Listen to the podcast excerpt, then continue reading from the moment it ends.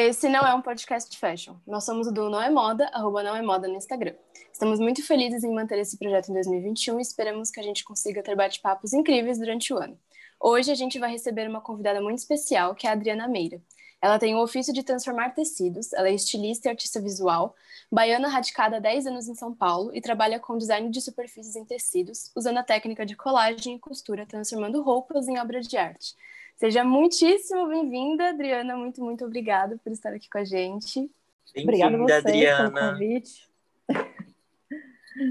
obrigada, obrigada. Sou muito grata de estar aqui com vocês, que eu admiro tanto o o perfil, né? Eu gosto muito do, da verdade que vocês professam e faz parte da minha, da minha conduta também. Bacana, obrigada. Muito... A gente sempre fica muito feliz quando a gente consegue construir diálogos com pessoas que a gente gosta do trabalho a partir do não é moda, assim, é muito inesperado. A gente está conseguindo construir esse diálogo e é sempre muito enriquecedor, tanto para mim quanto para Rafa e para todas as pessoas que, que fazem parte da nossa comunidade, né? A gente sempre gosta de falar que não somos só eu e Rafa, todos nós construímos o Não é Moda. E a Adriana também, muito obrigado por estar aqui com a gente. E eu já queria começar falando sobre algo que chamou muito a minha atenção, que é a sua bio do Instagram, que você se identifica como estilista e artesã.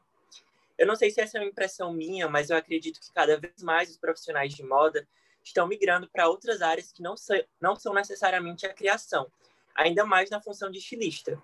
A gente vive em um país que ainda carece muito de uma atenção especial às profissões criativas, e talvez essa seja uma causa disso. Você tem essa percepção de que é difícil ser uma profissional criativa no nosso país? Sim, porque apesar de ser tido como um país lúdico e criativo, existe uma falsa, né, uma falsa visão, porque os criadores, os donos das empresas, né, das, das confecções, continuam viajando para poder buscar informação fora e, além de não valer a pena manter um estilista né, financeiramente, mais fácil você contratar um assistente, para já que ele vai copiar e colar e vai reproduzir, o que é vindo da Europa, etc., China, Japão, etc., então, acaba que é desestimulante mesmo trabalhar em indústria, né? Eu digo, mas no meu caso em específico foi uma busca, né? Porque eu sempre acreditei, né, nessa nesse formato de autoral, né? Eu não vou chamar de regional, porque o regional é universal, né? É, eu sempre falo dessa forma porque existem vários estilistas estrangeiros que são regionais e ninguém cita esse tipo de coisa, né? Então eu acredito que essa verdade ainda não existe, existe, mas não tão com tanta força quanto existe fora do país. Por exemplo, é, eu vou dizer por mim, é, foram anos e anos para hoje estar aqui com vocês, né? Eu já trabalho com isso, sei lá, há muito mais de 15 anos. Minha marca tem seis mas ninguém dava a mínima, porque é sempre ah, as coisinhas, né? O artesanal ainda é uma, uma é como se fosse um termo pejorativo, né? Que a gente que a gente, né? Que, que o nosso que o país, né? Que a maioria das pessoas vê. Então é mais fora, né? Como eurocentrados que somos, valorizar mais o que vem de fora do que aqui. Então acaba que desestimula os estilistas a continuarem nessa área pela valorização, né? Sim, total. E a gente tem aqui no Brasil essa questão do artesanato que é muito forte, né? Então é muito triste que a gente ainda veja que é tão, tão desvalorizado quanto é hoje, né? E você, como profissional há muito tempo, como que você acha que a gente consegue mudar essa percepção das pessoas, mudar essa mentalidade que, que tem em relação ao artesanato, à moda artesanal? eu acho que tinha que começar mudando na escola, né? Educação, né? O ensino de história do Brasil, que já é todo equivocado. Então, a gente não Nossa, conhece sim. o nosso próprio país, né? a nossa própria riqueza. E é, assim, cada estado é uma, é uma efervescência de, de beleza que a gente não... Eu estou falando a gente no modo geral, tá? Porque é, eu consegui, eu consigo chegar ao meu cliente hoje né, que valoriza esse tipo de coisa, mas muita gente chega até a mim, eu tenho um monte de seguidoras que são artesãs, que são novos estilistas, que, que fazem sempre a minha... Como você consegue? Como é que faz? Né? É uma... É cansativo, porque você vai procurando, você vai testando, vai errando, você vai chorando também, né? Porque dói, né? Dói você ter um produto bonito e, e que todo mundo rejeita, né? Primeira instância, nossa, ah, mas você tem isso. É, é de insistir mesmo, porque existem pessoas no país que valorizam sim, mas é um trabalho de, né, de, de formiguinha, é um dia atrás do outro. Não, é interessante você falar, Adriana, porque eu sou do Ceará. E aqui a gente tem um trabalho artesanal que é muito forte, né? Do crochê, da renda. E, e é, é muito complicado porque a gente vê pessoas que, enfim, fazem moda ou que abrem suas marcas e elas se apropriam desse trabalho a partir do artesanato e importam esse trabalho com valores assim que não são primeiramente acessíveis às pessoas daqui. E aí a gente vê que as duas coisas não estão na, na mesma na mesma medida né? Porque assim o artesão ele produz ele vende e ele não é visto como um produtor de moda muitas vezes enfim pela nossa raiz cultural mesmo. E aí quando essas pessoas com poder aquisitivo se apropriam desse opção e lançam produtos a partir da, da renda, do crochê, enfim, que é o que tem mais aqui no Ceará, é, isso se torna moda, isso, isso, se torna cool. E aí, como é que a gente consegue equilibrar essa balança, né? Porque, assim, existem muitos artesãos, existem muitas pessoas que trabalham com crochê, com renda, mas que não têm a oportunidade de lançar aquilo como moda. E aí, a, outras pessoas lançam como moda, e aí, onde é que a gente consegue é, fazer isso ser justo, né, para ambas as partes, assim. Sim, é, só um comentário que eu tive agora. Você falou sobre a educação nas escolas e eu lembrei muito, e o Gabi só confirmou também o que eu estava pensando, que tem muito essa diferença de realidade, né? Tipo, vocês dois estão no Nordeste, eu estou em São Paulo, e é muito triste, assim, eu de São Paulo ver que quando existe essa apropriação, quando acontece essa apropriação, é muito um erro, assim, dessa herança colonial que a gente tem, né? Tipo, quem é de São Paulo se apropria do que pessoas do Nordeste já fazem há muito tempo e acaba virando moda por causa disso. Então, tipo, é muito revoltante a gente ter isso ainda hoje, as escolas ainda não têm essa essa mentalidade de trazer essa diferença, né, que a gente está precisando hoje tanto, que também é uma, uma falha de educação artística, educação cultural que a gente não tem nas escolas, né, a gente nunca vê.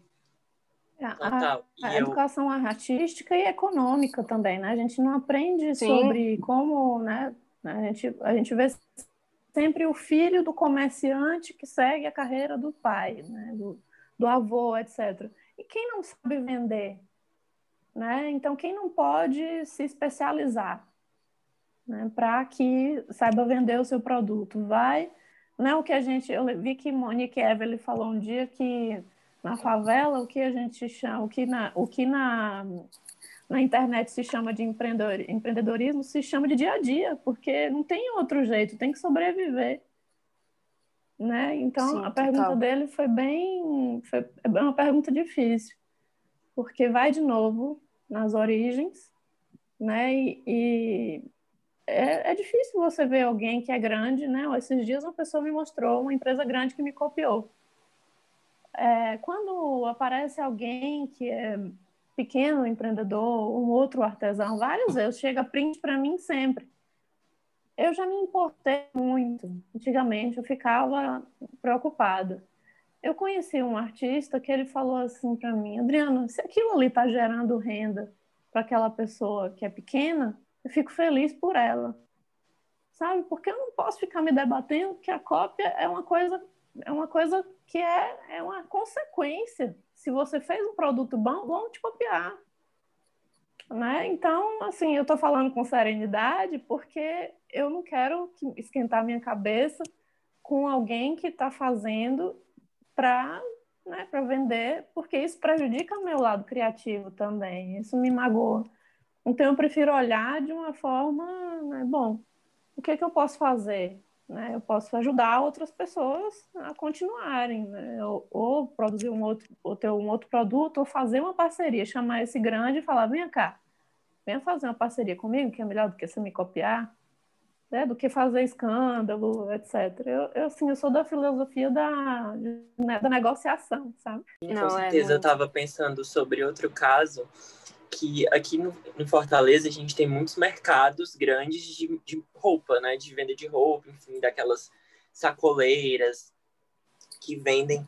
E eu lembro que quando eu cresci, quando eu era criança, tinha muito essa coisa do crochê, da renda, e era, não era visto como algo legal, sabe? Algo na moda mesmo, algo que pagar caro, ou que fosse fashion. E aí hoje a gente vê a Catarina Mina produzindo bolsas de crochê, de renda, com valores que primeiro que não são para pessoas daqui, né, do Ceará, ela não produz para cá, ela produz para para mercado internacional e tal, com valores é, que, enfim, não são acessíveis, mas que, que fazem jus ao trabalho e ela tem uma produção muito interessante.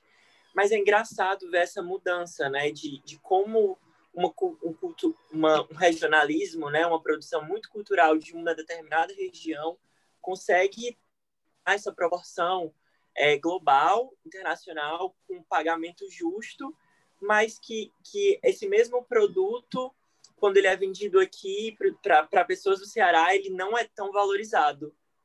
Faz sentido o que eu falei? Faz sentido. É, eu cá, acho que falta autoestima para gente.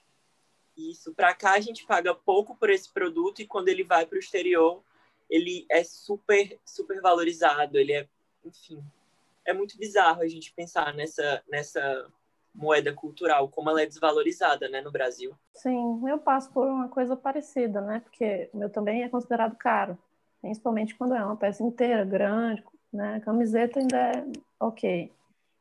É, existe uma coisa, assim, porque você vai no mercado de artesanato, você encontra basicamente as mesmas, os mesmos produtos. A Catarina ela conseguiu transformar aquilo que é tradicional em moderno. Você tem o cheiro, tem o perfume, né, do, do Ceará, tem o perfume da Bahia, mas alguma coisa está diferente e gera desejo. Então, além dela ser uma excelente artesã, ela é boa vendedora, né? Então, a, a, a, gente vê muita gente que replica, replica. Você vai ver fuxico, fuxico, fuxico. Fuxico é lindo. Mas outras pessoas fazem. Né? É, é de novo, é educação e autoestima. É, eu falo que se eu não amar meu produto, como é que eu vou conseguir que alguém olhe? Várias pessoas já tentaram desvalorizar mas existe uma coisa também que, a gente, que eu costumo falar, que é assim, você demitir o cliente. Você não precisa se sujeitar né, a qualquer é custo para vender. Né? Uhum. Você olha, caramba, fiz um produto lindo, né? eu vou vender. Não vai ser na primeira vez, na segunda, na terceira, quem sabe. É, é cansativo, por isso muita gente desiste. Mas é, é essa, essa coisa da valorização do, do no exterior, é porque para eles é muito diferente o que a gente tem. E aqui a gente olha, ah, tá tudo igual. Para que que eu vou querer se eu tenho? Então, se olha, é do mesmo jeito que a gente olha para eles como se fosse, né, a novidade. Né, extraordinário. Exato. E eu, eu, eu, até comentei um, um desfile da Dolce Gabbana, que eles fizeram todo de patchwork. E minha avó fazia isso. Né? Tanto que a minha inspiração são minhas avós, né? Uma era verdadeira, a outra fazia coxa de retalho. E aí ele fez um, esse desfile espetacular, na minha opinião, lindo. Mas se fosse minha avó fazendo, era outra conversa. Ela poderia ter produzido aquele desfile também. Então, é uma conjunção de fatores. Não é só eu fazer um, um trabalho bonito, é eu saber vender né? E principalmente se você puder contar com alguém que tem equipe, né? É saber vender, é saber expor, é para quem oferecer, né? Não desistir de primeiro, né? Domar um pouco o melindre e o ego. Então, é uma é todo estudo. É, você falou sobre se fosse a sua avó fazendo o que a Dolce Gabbana fez. Eu lembrei de um post bem antigo que a gente tem no Não é Moda, que tinha uma frase que estava escrito que as pessoas veem muito mais o preço do que o valor das coisas, né? Da, da moda, principalmente. Eu lembrei muito disso, porque é um, isso tem um valor cultural brasileiro, assim, gigante. Isso é, é uma herança brasileira, né? Uma característica muito marcante que a gente tem. E não é valorizado, só que quando coloca a mesma coisa que a sua avó faria por um preço de, sei lá, 1.500 euros, é super valorizado e é lindo e é chique. Então, tipo, por quê, né? Eu acho que vale muito a pena a gente sempre questionar isso. Por que que isso está acontecendo? E, tipo, sempre mudar, né? E as, essas marcas grandes estão trazendo muito mais essa valorização da, da mão de obra artesanal e mais lenta, que sempre foi uma realidade para marcas menores, marcas autorais como a sua. Você vê que existe esses dois lados da moeda, tipo, pode trazer uma valorização, uma, uma visibilidade ruim, de certa forma, porque dá um valor super, super exorbitante para algo que é uma herança nossa, ou você acha que é legal porque traz essa visibilidade para menores produtores como você? Eu acho que é uma faca de dois gumes. É, uhum. Se essa, esse grande, essa grife não faz, ele não chama atenção. Eu lembro de uma coleção que a, a Gucci fez, que uma cliente que trabalha para a Gucci falou e mandou, Adriana, acabou de chegar aqui e é você. Você já fez isso há muito tempo, né? Mas é, o tênis custa 4 mil reais. Se eu cobro num chemise que é bordado frente e costa 2.500, para muita gente é um absurdo. Porque não entende o trabalho que é feito mas não vai numa grife e paga nem sem nem perguntar como é que foi feito, né? Se tem mão de obra escrava, como é que é todo o processo. É, mas eu acho que talvez se a Gucci não tivesse feito essa coleção, ela não teria lembrado de mim. É, uma, é, é dúbio, tenho certeza. Uhum. Porque ser original, por mais que todo mundo ache que é que é legal, não é fácil. Quando você traz uma coisa nova para as pessoas, todo mundo estranha. Precisa que alguém, ai, um hype, ai, fulano de tal usou, né? Então, é, eu, eu mandei muita coisa no início, mandei muita coisa pra gente, muita gente rejeitou, eu já ouvi risada, eu já vi, ah, você tá fazendo suas coisinhas, coisinha não, são coisonas né? E, e é isso, eu volto de novo para o poder que a autoestima tem, né? De postura, a gente se impor para mostrar, olha, que é um produto 100% brasileiro, maravilhoso. E seguir, né? Vamos é, ajudando uns aos outros, eu faço muita parceria, né? Então isso me ajuda a conhecer né? conhecer mais meu produto, conhecer mais o cliente né? e ver como um negócio, né? É poesia, mas é um negócio também. É, eu lembro, eu lembrei muito daquela sandália que foi copiada. Eu não lembro se foi, se foi a Prada, se foi a Gucci, que era né, aquela sandália nordestina. Ah, Prada. E eu lembro que quando eu era Prada, criança, eu lembro que quando eu era criança, a minha mãe, o sonho da minha mãe era que eu usasse aquela sandália, porque ela achava linda. E eu achava feia, eu achava brega, porque eu, eu, nossa, eu acho que quando a gente é criança, a gente tem muito isso de negar a nossa raiz, né? Assim, sei lá. E, eu, e agora, quando foi lançada e foi hypada e, e saiu com um valor é, super caro, enfim, eu via nas sapatarias, nas lojas, aquela mesma sandalinha, até na Zara.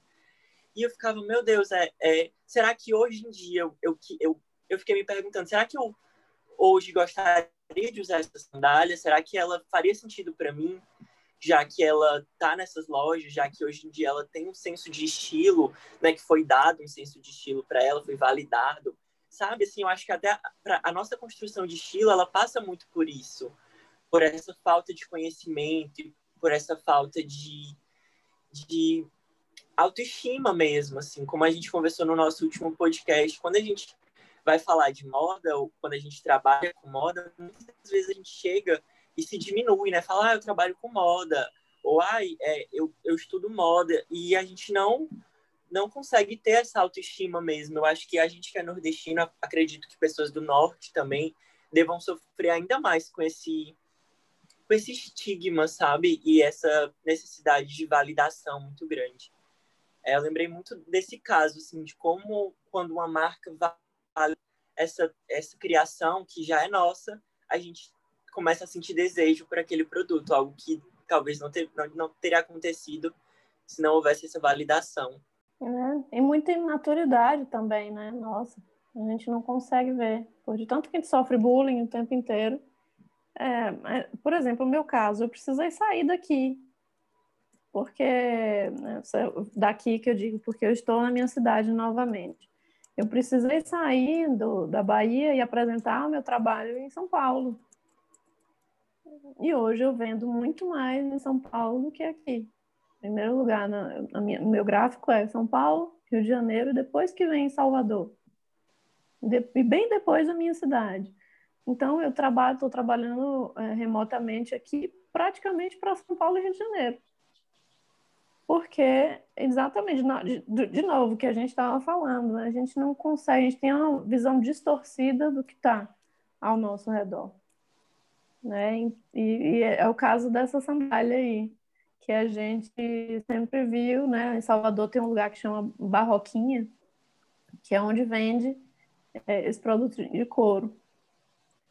E aí, imagina, né? e, e é cheio de turistas sempre. Eles sempre compram muito, mas vende mais para o estrangeiro do que a gente.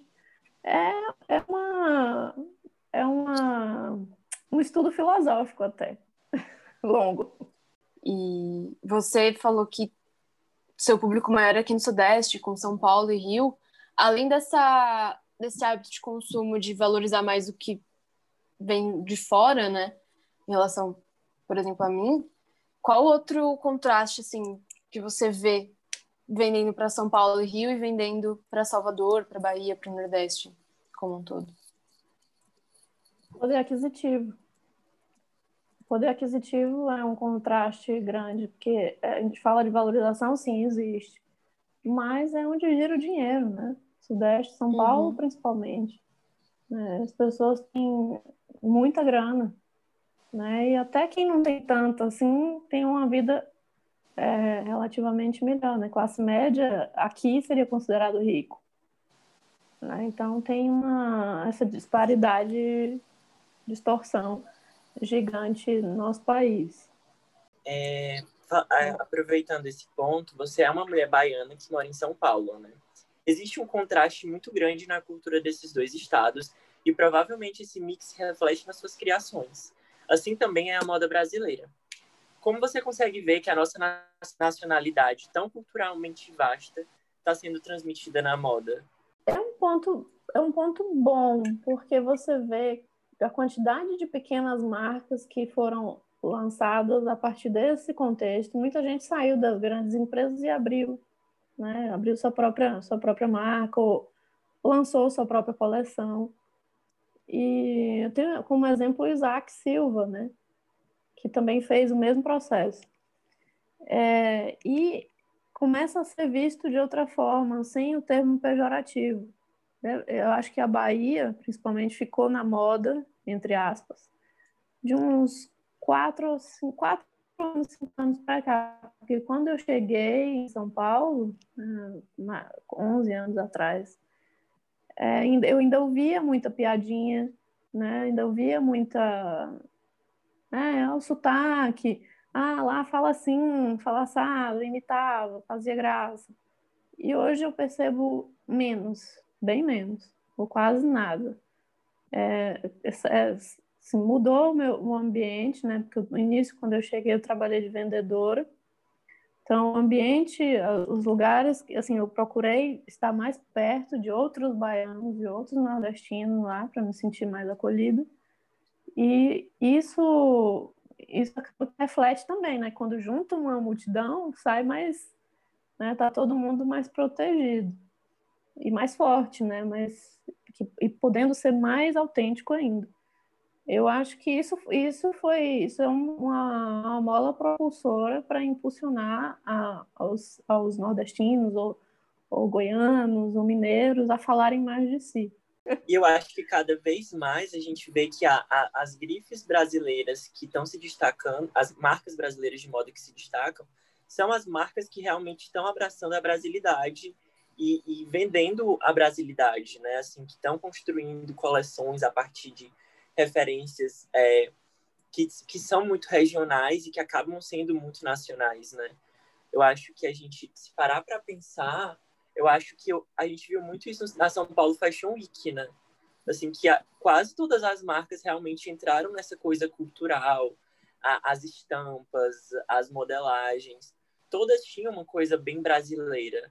E eu acho que é interessante a gente ver essa mudança, porque a gente não a gente para até um pouco de, de, de querer copiar o, o, o, internacional, né? Aqui no Ceará a gente está tendo um boom muito grande de marcas daqui e eu vejo que cada vez mais os próprios cearenses eles querem comprar de marcas cearenses, sabe? E são marcas cearenses que estão que são vendidas com um valor justo e que a gente quando prefere escolher a gente prefere sim ir naquela loja se a gente é, pode fazer essa escolha, acabam sim indo em lojas de, de empreendedores, de designers, estilistas cearenses.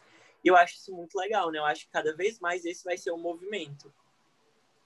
É, tem muito isso do que é, você é, falou é desde o começo de autoestima, né? De amor próprio, de ter orgulho do que, do que é nosso, do que é de onde a gente vem. É muito isso, é um, um ciclo, né?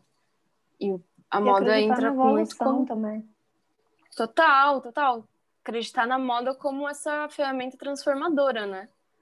Você, como hum. artesão, como parte disso, estilista, você vê que a gente ainda tem um caminho muito longe tipo, para caminhar em relação à moda como uma ferramenta transformadora? Como você vê esse, a moda desse jeito? Eu acho que ainda tem um caminho, não pode desistir. Eu acho que existe a evolução, né, como eu falei, mas esse evoluir é não parar. Porque se a gente para, Sim. a gente de novo amolece. Né? Ah, não, vamos continuar. E manter nossos artistas estimulados, né? comprando. Ah, o que, que eu posso fazer? Vamos comprar do pequeno aqui, igual o comércio no Ceará. Aqui também acontece isso. Mas é, quanto a gente puder né, abafar os grandes, não, você vende, mas vende vamos todo tem mercado para todo mundo, né? E não supervalorizar o, aquele que é grande que já tem o seu, o seu caminho, já tem a sua história. Vamos ajudar quem está começando e os pequenos. Sim, Sim, total. Acho que essa coisa do comércio local, a gente sempre fala sobre isso, né? No, no Não é Moda. É muito importante quando a gente pode fazer essa escolha, a gente preferir o comércio local por todas as questões que, que ele levanta, né? É muito interessante. Eu acho que para a gente finalizar, a gente podia é, falar mais sobre o teu processo criativo, né? Como ele acontece, de onde vêm suas inspirações, suas motivações para criar e o que você pretende criar nesse novo ano de 2021. Ai, meu Deus. É, meu processo criativo vem, a minha base é minha, minha região, né? Não tá aqui na, na fazenda, né, que eu cresci aqui, para mim é uma realização, era um sonho, né, fazer uma o meu meu nascer, né, minha, minha, minha como eu vou dizer, meu, meu, meu momento criativo aqui na paz que esse, esse lugar me traz. É, mas a minha a minha referência, né, são minhas avós mas eu gosto muito de observar as pessoas. Eu gosto de observar comportamento, né? Eu, eu estudo e me inspiro muito no, no feminismo, no sagrado feminino, nas religiões africanas, na católica também. Né? Eu sou apaixonada por santo, imagem de santo, né? de orixá. E vem muito do, do lado espiritual também. Eu sou uma pessoa de fé, e, e isso me, me faz viajar na, na, na, além da pesquisa, sabe? É, quando um cliente me procura, então, quando um cliente me procura, e ele fala assim para mim, Adriana, eu quero homenagear minha avó.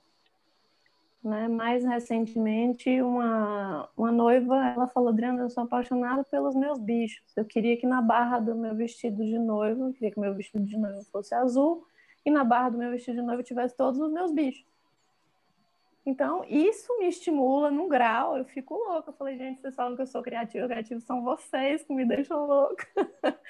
então, eu, eu, e essas, essas coisas, né, essas coisas me estimulam, né? Tem gente que conta a vida, né, que, que passa por dificuldades e quer retratar isso num vestido. Né, essa, eu saí agora na Vogue Noivas, eu, eu falei de uma, de uma noiva que, que eu criei em 2019, que ela, que ela tinha perdido a mãe para um câncer.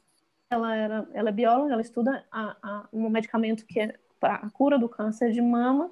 E a mãe dela, ela queria ressignificar isso. A mãe dela era apaixonada por lírios.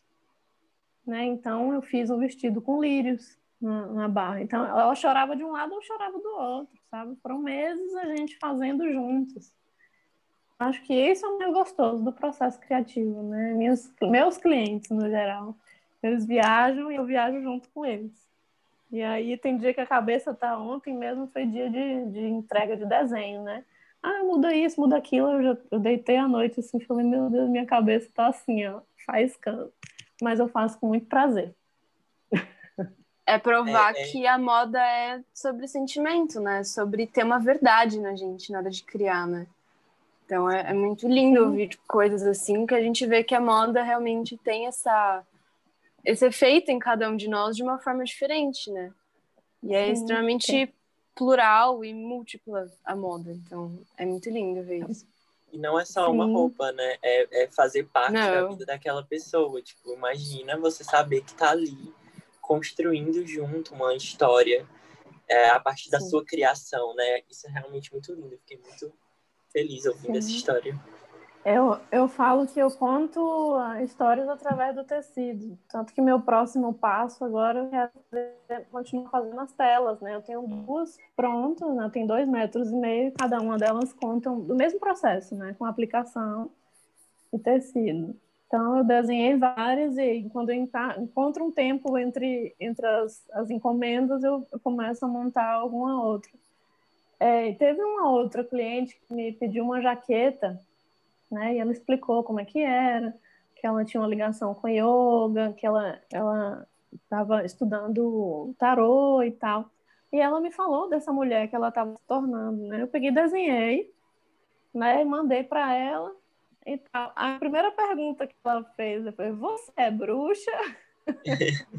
Você me descreveu, assim, a gente ficou amiga depois disso, né? Lógico. Mas é, essa sintonia espiritual vai muito além da roupa, né? É o afeto daquela peça que, né? Então, ela não pode, você não pode ser dono dela inteira, mas vai passar para alguém, vai ter um outro significado. Né? Eu fico feliz quando gente compra. Eu comprei uma saia sua no brechó, tá perfeita, meu Deus, sabe? E uhum. o cuidado que eu tenho com acabamento, né? As pessoas que, que, que trabalham para mim também. As pessoas que trabalham para mim são minha família também. Então é, é um afeto.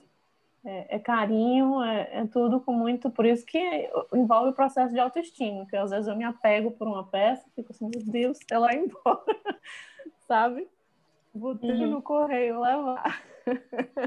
Ai, eu, eu, Enfim, mas é muito amor. Eu tô apaixonado ouvindo isso, porque eu fiquei pensando, tipo, essas coisas não acontecem é, em larga escala, né? Isso acontece quando você realmente está conectado com aquela roupa e você está criando e, e, e, sabendo que aquilo vai ter uma história para outra pessoa, tanto quanto tem uma história para você.